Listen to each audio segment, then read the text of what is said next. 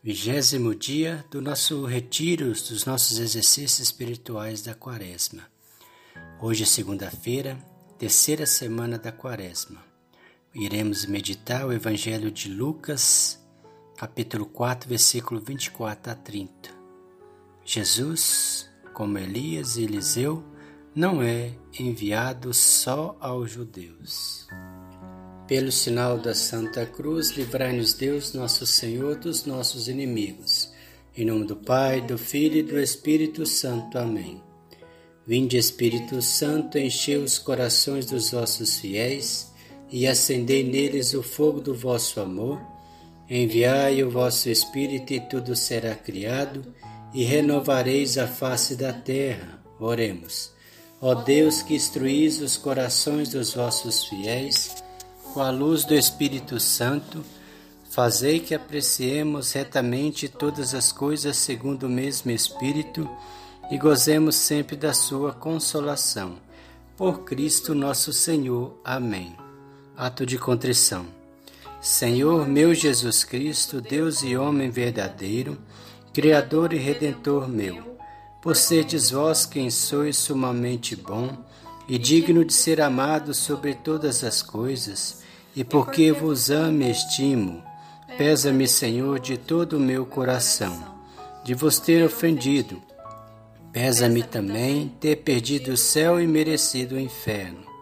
E proponho firmemente, ajudado com o auxílio de vossa divina graça, emendar-me e nunca mais vos tornar a ofender. Espero alcançar o perdão de minhas culpas pela vossa infinita misericórdia. Amém.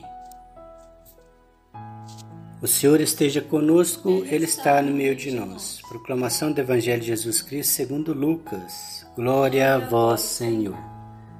Jesus, vindo a Nazaré, disse ao povo na sinagoga: Em verdade eu vos digo que nenhum profeta é bem recebido em sua pátria. De fato, eu vos digo, no tempo do profeta Elias, quando não choveu durante três anos e seis meses, e houve grande fome em toda a região, havia muitas viúvas em Israel. No entanto, a nenhuma delas foi enviado Elias, senão a uma viúva que vivia em Serepta, na Sidônia. E no tempo do profeta Eliseu, havia muitos leprosos em Israel. Contudo, Nenhum deles foi curado, mas sim Naamã, o sírio. Quando ouviram essas palavras de Jesus, todos na sinagoga ficaram furiosos. Levantaram-se e o expulsaram da cidade.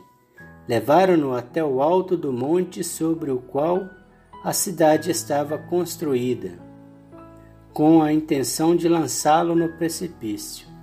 Jesus, porém, passando pelo meio deles, continuou o seu caminho. Palavra da salvação, glória a vós, Senhor. Que as palavras do Santo Evangelho nos guardem para a vida eterna. Amém. O valor das dificuldades. As contrariedades e pequenos aborrecimentos de cada dia constitui o que Santa Teresinha chamava martírio de alfinetadas custam mais às vezes do que os grandes golpes.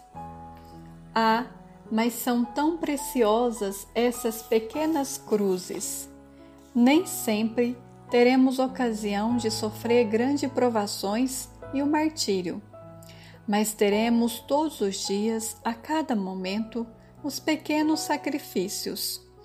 Constantemente renovados, estes nos fornecerão cotidianamente muitas ocasiões para a prática das mais raras e sólidas virtudes, tais como a caridade, a paciência, a doçura, a humildade de coração, a benignidade, a renúncia, ao nosso humor, etc. E essas pequenas virtudes cotidianas, praticadas fielmente, nos farão uma rica messe de graças e de méritos para a eternidade. É por esse meio, diz Padre Calçade, que melhor do que por todas as práticas e todos os outros meios podemos obter o grande dom da oração interior, a paz do coração, o recolhimento, a presença contínua de Deus e o seu puro e perfeito amor.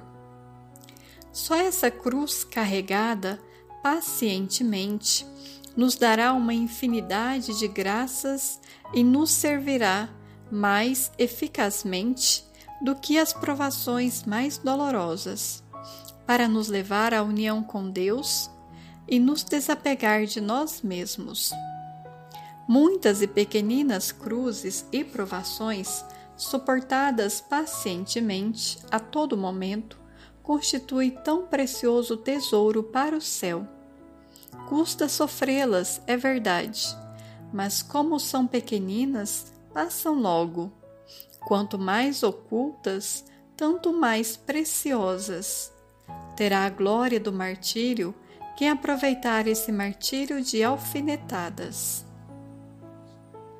Reflexão: Como estou aproveitando as pequenas cruzes de todos os dias? Dou-lhes o devido valor?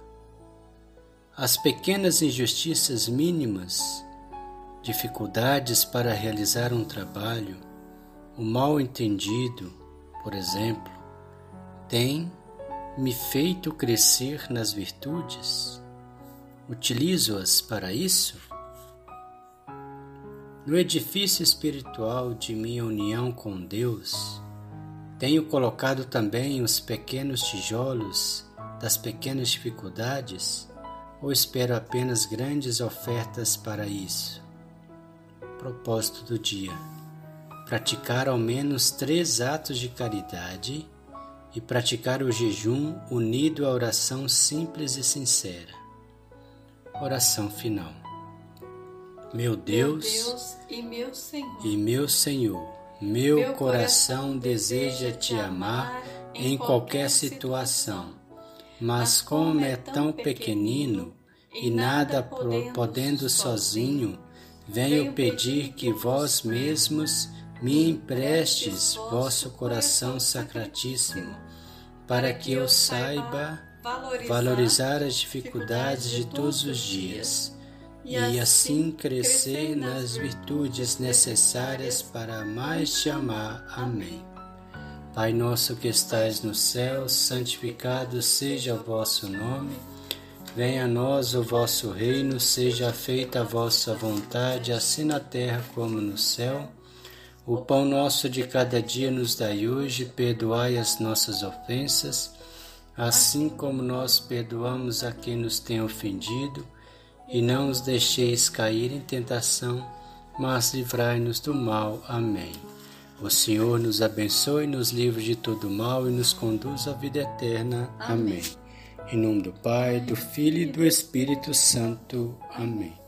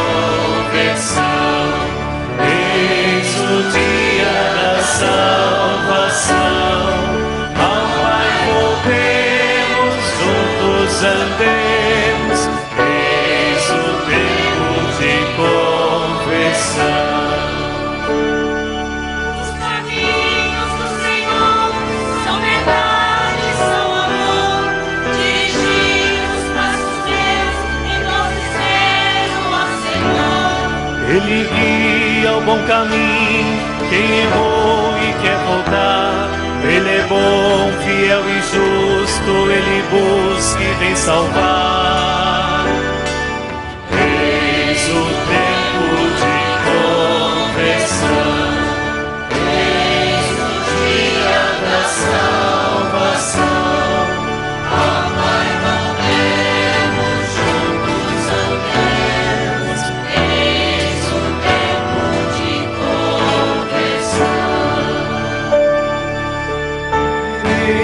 Senhor, Ele é o meu sustento. Eu confio mesmo quando minha dor não mais aguento. Tem valor aos olhos seus, meu sofrer e meu morrer. Libertai o vosso servo e fazei-o reviver.